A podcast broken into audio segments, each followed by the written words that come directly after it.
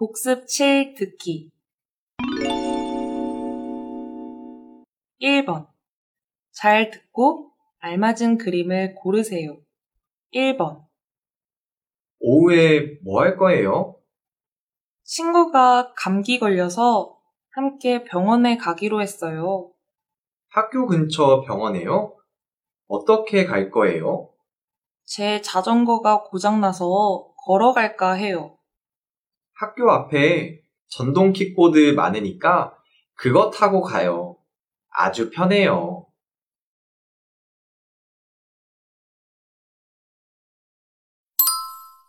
2번부터 5번까지 잘 듣고 맞는 대답을 고르세요. 2번. 기숙사에 사는 동안 불편하지 않았어요?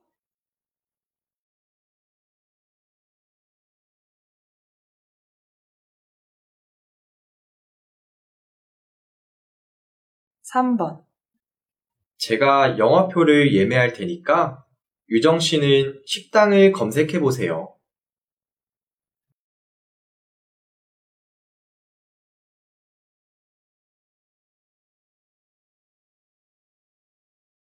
4번. 학원에서 태권도를 배웠어요?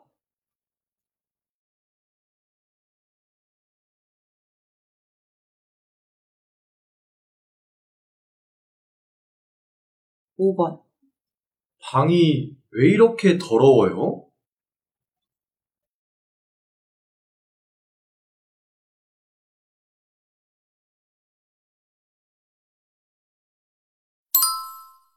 6번부터 8번까지 잘 듣고 들은 내용과 같은 것을 고르세요.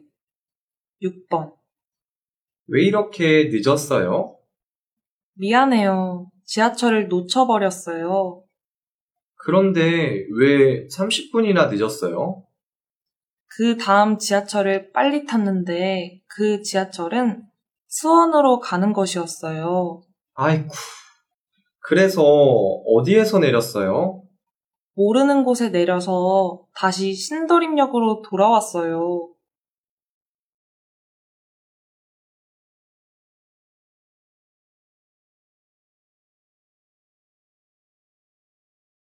(7번) 이번 방학에 뭐 할 거예요? 특별한 계획 있어요? 네, 친구한테서 기타를 배우기로 했어요. 기타요? 네, 초등학생 때 기타를 배운 적이 있는데 다 잊어버렸어요. 그러면 리밍 씨는 노래 부르는 것도 좋아해요? 아니요.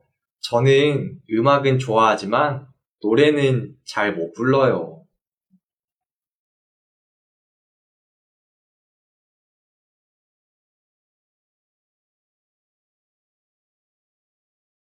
8번.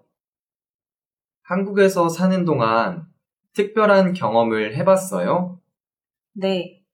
저는 고향 친구들과 함께 한복을 빌려 입고 서울을 돌아다닌 적이 있어요. 정말요? 네. 경복궁 근처에서 아주 예쁜 한복을 빌려 입고 사진도 많이 찍었어요. 어디를 돌아다녔어요? 경복궁 북촌, 인사동, 종로 등 아주 많이 돌아다녔어요. 와, 피곤하지는 않았어요? 다리가 좀 아프기는 했지만 정말 재미있었어요.